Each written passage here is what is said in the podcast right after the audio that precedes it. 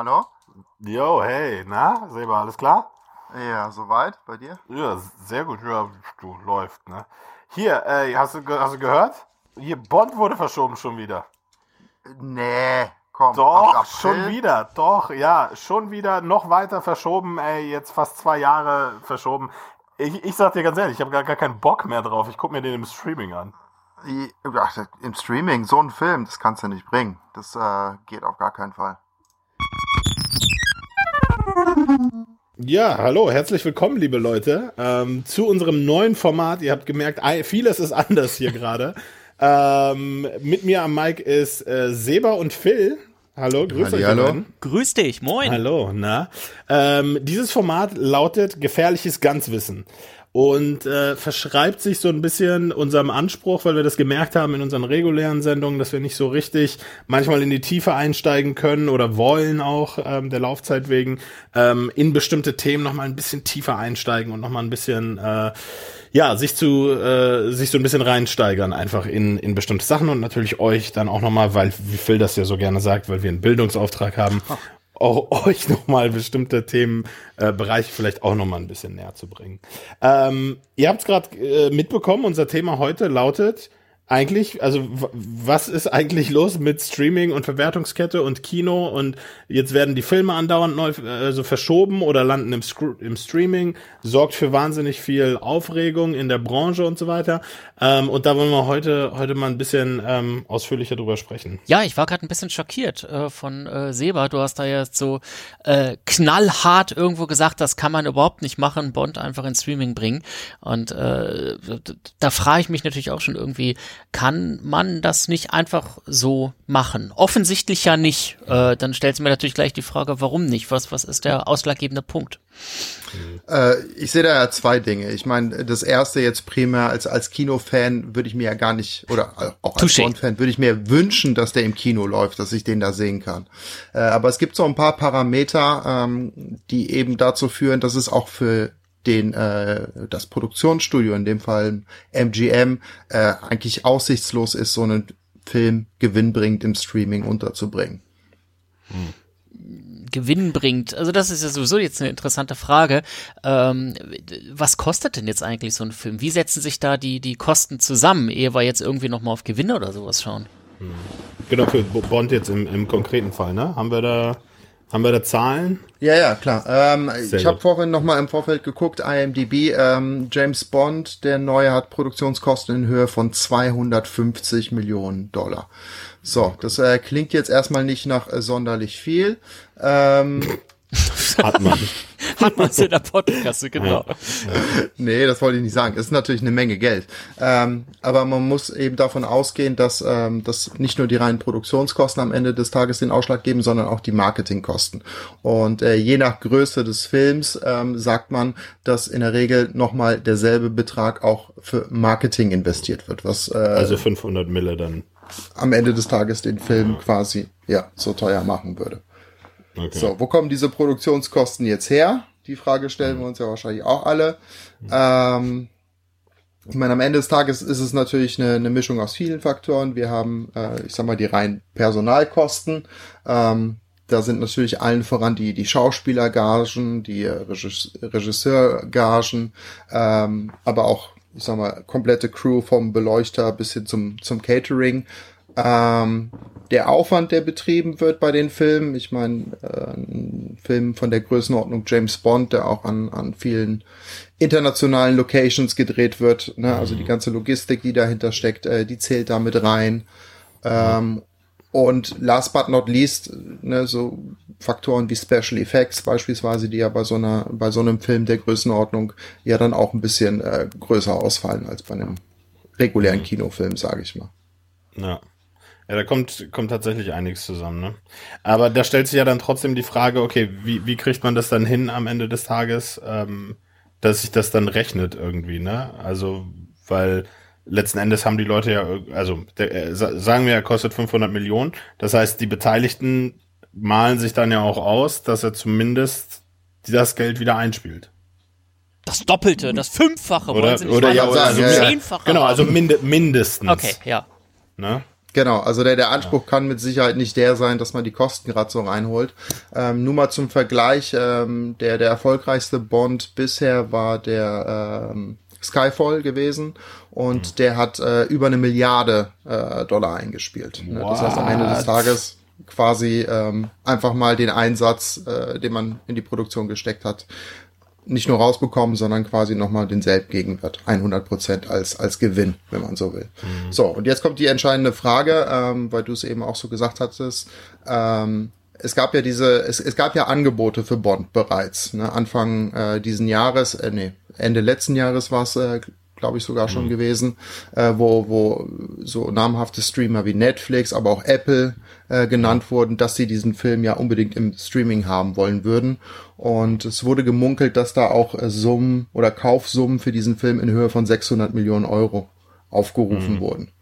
So. Aber, was ja, was ja Sinn machen würde, ne? Eben. Also, weil ich meine, man will ja, man will ja die Kohle reinkriegen ähm, irgendwie. Und Kino ist ja gerade, weil es ist ja nicht so, dass jetzt MGM oder ne, Produktionsfirmen sich so denken, ach ja, du verkaufen wir den halt, ist halt egal, sondern man, wir blicken ja gerade, also wird uns ja jedes Mal wieder vor Augen geführt, in so eine sehr ungewisse Zeit, was Kino angeht. Ne? Das heißt, unter Umständen wird sich natürlich dann so eine Produktionsfirma auch überlegen, okay, ehe wir den Film dann im Kino vielleicht als Flop ähm, erleben, wo er halt nicht einspielt, was er soll. Ne? Also Tenet war so ein Beispiel in Amerika zum Beispiel.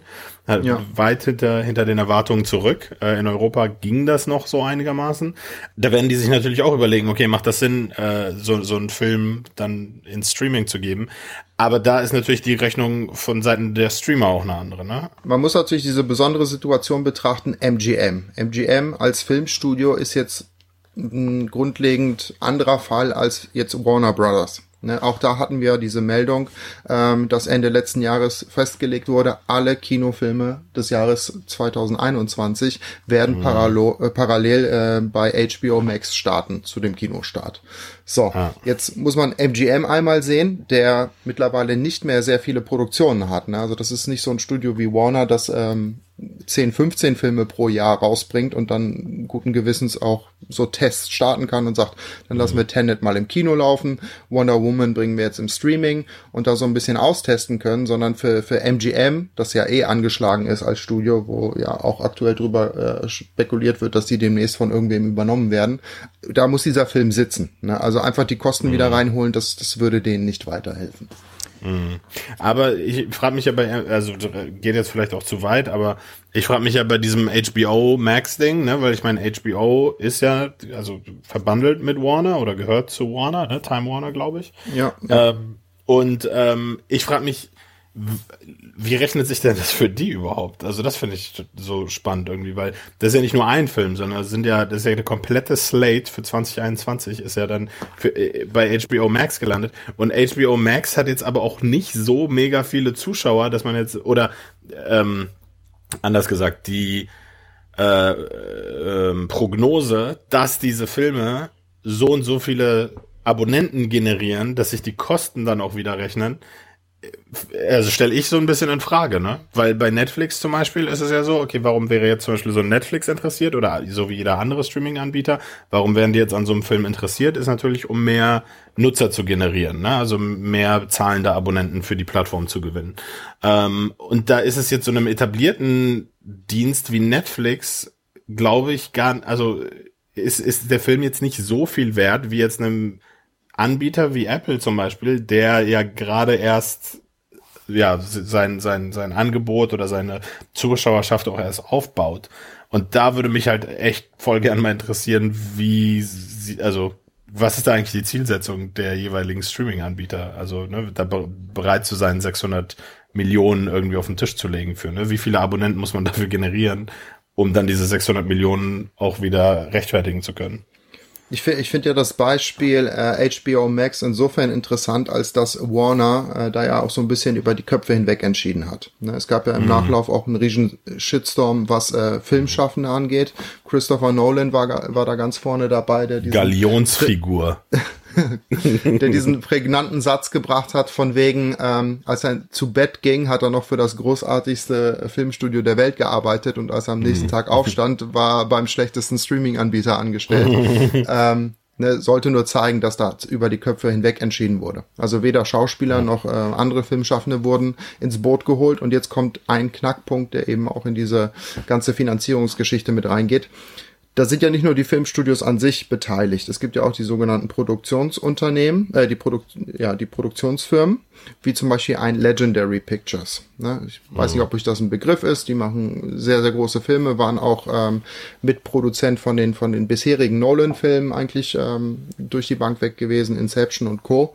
Wie gesagt, diese Produktionsfirmen haben ja auch letztendlich äh, berechtigtes Interesse, dass die äh, ja, Kosten, die die in die Produktion dieses Films reingesetzt haben, dass sie da einen entsprechenden Gewinn rausholen. So, und das hat mhm. zu richtig viel Streit geführt am Ende des Tages ähm, ne, im Zusammenhang mit Warner. Das, da war schon die Rede davon, dass die äh, demnächst dann auch vor Gericht prozessieren werden, äh, weil wie gesagt Warner einfach entschieden hat, nee, wir bringen den im Streaming äh, und Legendary da quasi seine seine Gewinne hat flöten sehen, dadurch, dass äh, mhm. eben der Return on Invest nicht derselbe sein kann, wie wenn äh, der Film jetzt im Kino gelaufen wäre oder äh, was ja auch quasi in Planung gewesen ist, ähm, dass der Film zu Netflix verkauft worden wäre.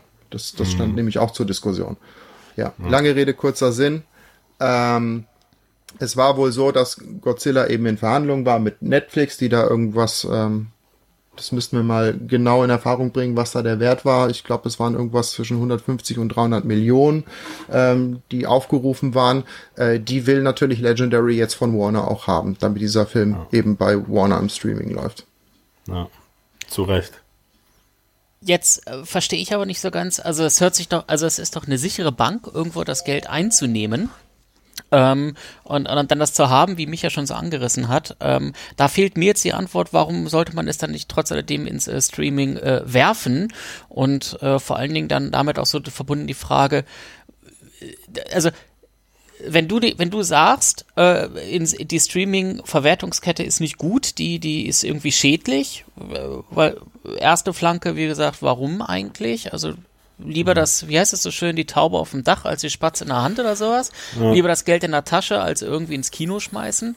Aber auf der anderen Seite muss ja die Kinoverwertungskette, die alt, ich nenne es mal die alt hergebrachte Verwertungskette, ja auch irgendwie immense Vorteile haben. Also wie spielt das zusammen, dass, dass man auf jeden Fall die Kinoverwertungskette ähm, haben möchte, diese klassische Verwertungskette. Wie läuft die ich, und warum ist sie so lukrativ? Ja, ich, ich möchte eigentlich direkt mal, äh, also selber kann das gerne noch mit, mit zusätzlichen äh, Fakten dann irgendwie untermauern. Das wird, aber da bin ich mir sehr sicher. Das wird er mit Sicherheit. aber ähm, nee, was, was, äh, also deine, deine Fragestellung ist total richtig. Aber, und das ist für mich eben der springende Punkt gerade, wir haben halt kein normales Kinojahr. Also äh, unter normalen Voraussetzungen würde ich sagen, ja klar, natürlich möchte jedes Studio die Filme irgendwie ins Kino bringen, weil das das althergebrachte Modell ist und man damit mehr Musik äh, mehr Musik, mehr Geld verdienen kann. Weil ich denke da eben an dieses Musikbeispiel damals, wo Plattenfirmen so, nee, nee, nee, nee, nee, Musik auf CDs, so, ne, da gibt's nichts. So, dann kam Napster und dann hat die Musikindustrie irgendwie gemerkt, uff, scheiße, okay, das ist halt, ist zwar illegal, klar, aber irgendwie ist da ein, ein ähm, Convenience-Faktor, der da irgendwie eine Rolle spielt. Ähm, und haben dann ja auch umgedacht in Streaming, in digitale Verkäufe und so weiter. Und ich glaube, wir sind halt gerade an so einem Knackpunkt auch angekommen, wo leider, quote unquote, das, das normale Verwertungsprinzip nicht mehr funktioniert in der Corona-Pandemie und da jetzt natürlich irgendwie neue Lösungen gefragt sind und da wird, hast du dann auf einmal eine, eine Gegenkraft, also einen Gegenspieler, so einen Streamingdienst, der natürlich so einen geilen Film für so günstig wie möglich kaufen will. Und das wird dann eben nicht eine Milliarde sein, die dann irgendwer auf den Tisch legt, so, sondern ähm, knapp über Produktionskosten so. Hm. Phil hat ja gerade einen wichtigen Punkt angesprochen, nämlich diese klassische Verwertungskette. Und äh, am liebsten hätten die Studios, allen voran jetzt eben MGM, um bei diesem Bond-Beispiel zu bleiben, ähm, auch die klassische Verwertungskette am liebsten. Ähm, es kommt erst im Kino und, und Kino, muss man am Ende des Tages sagen, hat immer schon so ein bisschen, ähm, ja, man nennt es Veredelungseffekte Film zufügen können ne? Mhm. oder hinzufügen können. Das heißt, ein Film, der im Kino gelaufen ist, hat ein ganz anderes na, wie sagt man, Resümee, Standing. ein ganz anderes Standing ähm, draußen in der weiteren Verwertungskette. Ne? Das heißt, ähm, im zweiten Schritt gab es ja früher klassischerweise den, den Home Entertainment Verkauf, sei es jetzt auf, auf Scheiben oder eben digital. Ähm, und erst zu einem späteren Zeitpunkt konnte ein Film, der im Kino gelaufen ist und auch entsprechend viele Zuschauer hatte, dann nochmal teuer an Fernsehen und Streamer verkauft werden. Ne? Das heißt, äh, von diesen ursprünglichen eine Milliarde Dollar, von denen wir gesprochen haben, die der Film im Kino eingespielt hat, äh, locker dasselbe konnte er im Nachlauf über die Verwertungskette nochmal einspielen. Ne? Also auch das, um dann nochmal eine zusätzliche Dimension hinzuzufügen. Ja, das bricht Und- jetzt natürlich weg, wenn das schon im Home Entertainment sozusagen Genau, das- ist, gefühlt im Home weg. Entertainment. Allerdings, allerdings, da eben der Einwand, dieser HBO-Deal, der läuft ja auch nur einen Monat. Ne? Also der Film ist ja, glaube ich, irgendwie nur einen Monat oder so bei HBO. Und Genau. geht danach ja wieder seine normale Verwertungskette durch eigentlich. Also du wirst ja Ja. trotzdem im Home Entertainment und so nochmal verwerten können. Klar ist da Ja. die Frage, okay, greifen da dieselben Veredelungseffekte und so weiter, ne? Also möchte man nochmal einen Film auf Scheibe haben, der dann im Streaming schon lief erfolgreich oder nicht erfolgreich, keine Ahnung. Ähm, ja, gilt es abzuwarten, sage ich mal, ne? Du, am Ende des Tages wird es eine ganz knallharte Rechnung sein. Man muss gucken, wie viele, äh, wie viel Geld können diese Filme, sei es jetzt Wonder Woman oder später dann Dune oder Matrix 4, wie viel Filme können, äh, wie viel Geld können diese Filme tatsächlich dann parallel noch im Kino einspielen, wenn er eben schon einen Monat auf HBO Max lief. Im Ja. besten Fall hat HBO Max so wenig Abonnenten, dass man fast sagen kann, der läuft da äh, unter Ausschluss Unter der Ausschluss der Öffentlichkeit Öffentlichkeit, ja. und ähm, kommt dann eben später oder kommt dann eben dem Kino wieder zugute, dass die Leute es wirklich Mhm. bevorzugen, ins Kino zu gehen. Aber ihr sagt es ja auch, äh, diese Situation momentan ist, ist so eine Sondersituation. Man weiß ja noch nicht mal, ob die Leute auch wirklich gewillt sind, äh, ins Kino zu gehen, wenn die Kinos wieder offen haben und die Filme dort gezeigt werden. Oder ob die Mhm. Oder- nicht sagen, es ist, es ist mir lieber sicher zu Hause auf der Couch das Ganze zu verfolgen. Oder noch dramatischer, dass die Leute keinen Bock haben, ein HBO-Abo zu machen für einen Film. Mhm. Ähm, was dann ja sozusagen das, das komplette Prinzip dann ja ad absurdum führt, ne? Wo dann wieder die Frage ist, okay, macht es nicht vielleicht doch Sinn, so einen Film einem größeren Streamer anzubieten, dass die Leute ihn wenigstens auch gucken. So. Ja. Du, ich weiß am Ende des Tages auch nicht, ob es den Film wirklich gut tut. Wir hatten ja jetzt so ein paar Beispiele. Mulan zum Beispiel, der ja auch ähm, am Anfang der Pandemie äh, groß im Kino hätte starten sollen und gefühlt so ein bisschen untergegangen ist ähm, im Streaming bei Disney Plus. Ähm, dasselbe, auch Soul. Ich meine, ne, der, der kam jetzt direkt im Streaming. Und ähm, klar haben den jetzt viele Leute gesehen und auch darüber geredet, aber ich weiß nicht, ob das nicht hätte mehr gewesen sein können, äh, wenn es wie ein, ja, was In and Out, wie heißt er hier, alles steht Kopf, wenn der Inside groß im Out, Kino ja. gelaufen wäre. Ja. Also ich habe, ich habe in einer News äh, gelesen, die so Ende Januar rauskam, Ende Januar diesen Jahres, ähm, dass äh, tatsächlich sich Soul für Disney Plus rein auf Verwertungskette ähm, schon äh, gelohnt hat. Also das war wirklich dann auch ein äh, Magnet an der Stelle. Dort ist die Idee also gut aufgegangen. Aber natürlich die Frage ist, wie viel hätte dieser Film dann mit äh, klassischer Verwertungskette äh, gebracht? Wahrscheinlich mehr, weil eben Pixar halt dann doch ein Begriff ist und ein Kino dann doch, ich nenne es mal, unverbindlicher zu besuchen ist, als ein Disney Plus-Abo abzuschließen.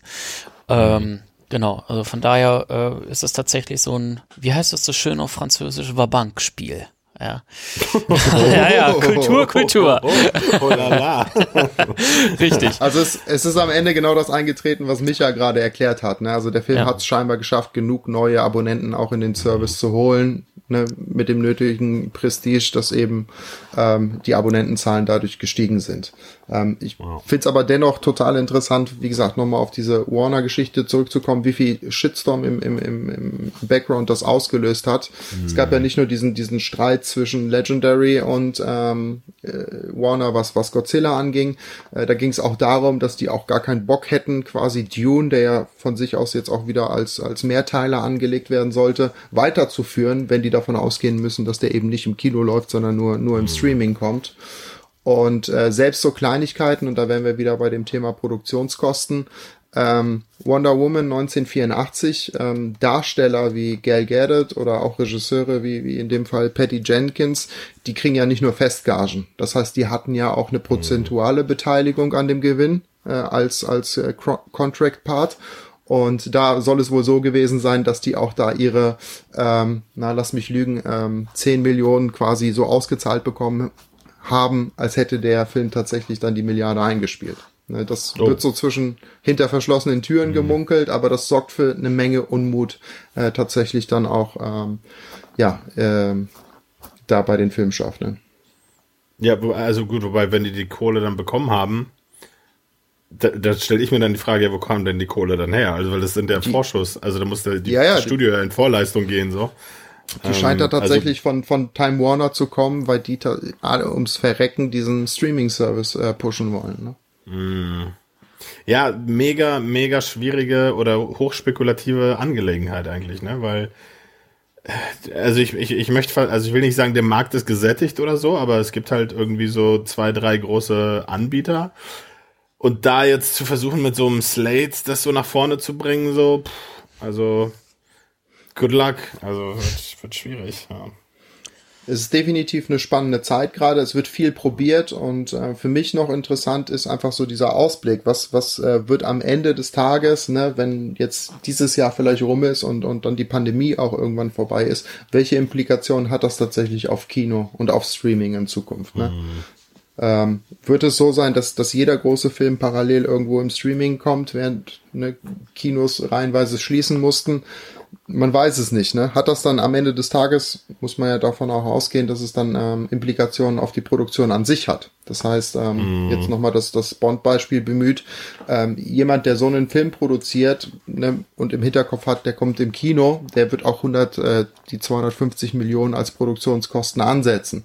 Wohingegen jemand, der ähm, ne, im Zweifelsfall weiß, das wird ein Streaming-Film in Klammern, äh, der wird nicht so eine hohe Summe investieren. Ne? Das heißt, wir würden quasi günstigere Filme ähm, zu sehen bekommen, äh, was sich dann in so Facetten wie ähm, Effekte oder auch einfach Scope, also Ausmaß des Films, dann widerspiegeln würde. Mhm. Ja. Ja, aber, aber natürlich auch birgt auch wahnsinnig viele ähm, also das, was du jetzt als Nachteil abbildest, könnte natürlich auch ein Vorteil sein, dass die Absolut. Produktion von Filmen auch günstiger wird unter Umständen, ne? Und dass bestimmte Dinge einfach auch wegfallen, die man nur gemacht hat, weil ein Film im Kino lief, die jetzt eigentlich auch unnötig werden und du dadurch äh, so, so, so eine größere Kosten-Nutzen oder ne, Benefit-Rechnung aufstellen kannst, ähm, wo dann die Leute unter Umständen dann vielleicht mehr dran verdienen können und so weiter und so fort. Oder es wird halt tatsächlich so eine, ich nenne es mal Zweiklassengesellschaft, dass im Kino künftig und ne, dann ist es leider so, dass die Arthouse-Kinos, die kleinen, wahrscheinlich als erste, ähm, ne, dann den, den Löffel abgeben werden mhm. und dann gibt's nur noch Multiplexe und da laufen dann wirklich nur diese Multimillion-Dollar-Produktionen aller mhm. Avengers ähm, und alles andere ist dann quasi künftig dann nur noch im Streaming zu verorten. Ne? Ja. Ja. so einen Schwenk in der Verwertungskette bekommt man ja auch schon mit Ende, so, ja nicht Ende 2020, es war, glaube ich, so Spätsommer 2020, hat Universal dann ja auch schon gesagt, oder mit, mit der Kinokette AMC ja auch einen mhm. Deal getroffen, dass ähm, die, die äh, Heimkinoverwertung, beziehungsweise genauer die Verwertung auf ähm, Universals Video-on-Demand-Plattform irgendwie, ich glaube, knapp zwei Wochen, 17 Tage sind es, glaube ich, dann äh, nach Kino-Release schon möglich sein äh, soll. Und da sieht man ja schon, dass dieses Verwertungsfenster, was glaube ich aktuell äh, oder nach, nach aktuellen Maßste Maßgaben irgendwie so sechs Wochen sind oder sowas, schon deutlich eingedampft wurde, um da äh, agiler irgendwo drauf zu reagieren. Und ich äh, kann mir gut vorstellen, dass das auch ein Modell ist, mit dem jetzt auch äh, experimentiert wird. Ähm, voraussichtlich ist es aber tatsächlich so, dass ähm, jetzt ein ziemlicher Fokus auf äh, Streaming geschieht, weil einige Vorteile habt ihr jetzt ja auch schon genannt. Ähm, günstigere Produktion, womöglich dann auch ne, ein stabileres Budget an der Stelle ähm, dass man einfach dann, ähm, ja, ich nenne es mal Fixpreise bekommt, anstatt dass man irgendwo auf mhm. Umsatz angewiesen ist oder, oder Kartenabsatz. Das bringt schon einige Vorteile mit sich. Ja. So wie du sagst, äh, da wird viel, viel probiert und es ist interessant, äh, was dann der Outcome sein wird an der, ja. am Ende des Tages. Aber eben auch schwierig äh, an der Stelle natürlich, weil jetzt zum Beispiel ne, Quibi bereits ähm, weg vom Fenster ähm, war ja dieser Streamingdienst, der sich ausschließlich eben auf, wie soll man sagen, High Budget oder sozusagen High End Talent in Shows, die speziell nur für Mobiltelefone gemacht waren, ähm, spezialisiert hat. Das, ist ja, das war ja auch ein Schuss in den Ofen. Ne? Also ich bin total gespannt, was die kommende Zeit bringen wird, wo eigentlich diese Hollywood Comfort Zone liegt, wo man sagt, okay, mhm. ähm, ne, wie, wie viel kann man ausgeben dafür, dass man damit rechnen muss, dass der Film dann nur in Anführungszeichen im Streaming kommt. Ähm, und, und wofür sind be bereit Leute dann auch noch zu zahlen eigentlich? Also äh, unter Umständen gucken wir gerade in so einen, also ich will nicht Abgrund sagen, das klingt so negativ, aber gerade in so eine äh, Möglichkeit oder wir sind an so einem Punkt jetzt gerade in der, in der Geschichte des Kinos eigentlich auch, der total spannend sein wird zu sehen, wie das Filme auch verändern wird. Also es geht ja nicht nur um, also ne, wie die Verwertungskette das, das Filmemachen verändern wird. Und ich glaube, das ist auch das, was Christopher Nolan eigentlich auch angemahnt hat. Weil die ganzen Filmemacher, die jetzt bei HBO Max laufen, ähm, mhm. den Film gemacht haben mit dem, mit der Idee, dass er im Kino gezeigt wird. Und dass er dann plötzlich ja. nicht im Kino gezeigt wird, entmündigt natürlich auch so ein Filmemacher in gewisser Weise, weil wenn er gewusst hat, dass er im Streaming kommt, hätte er ihn auch anders gemacht. Vollkommen, absolut. Ja. absolut. Ja.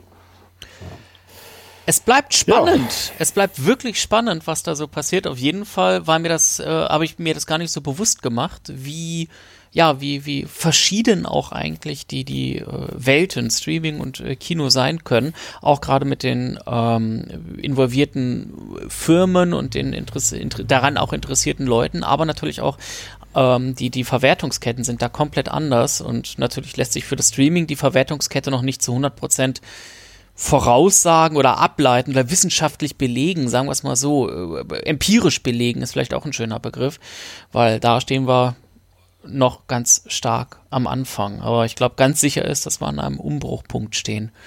Und ja. da ist es ganz gut, im Grunde zu wissen, okay, wie war es früher, was sind die Abwägungen zu heute? Und dann müssen wir halt alle mal einen gemeinsamen Blick drauf haben, wo sich das alles hin entwickelt. Nichts ja. ist so sicher wie der Wandel, oder wie sagt man? Da gab es auch. Stimmt, ja. Ja, äh, genau. ganz genau. genau. Ja, vielen ja, Dank. Vielen Dank für den Worten. kurzen Einblick und ähm, mhm. Das ist gefährliches Ganzwissen.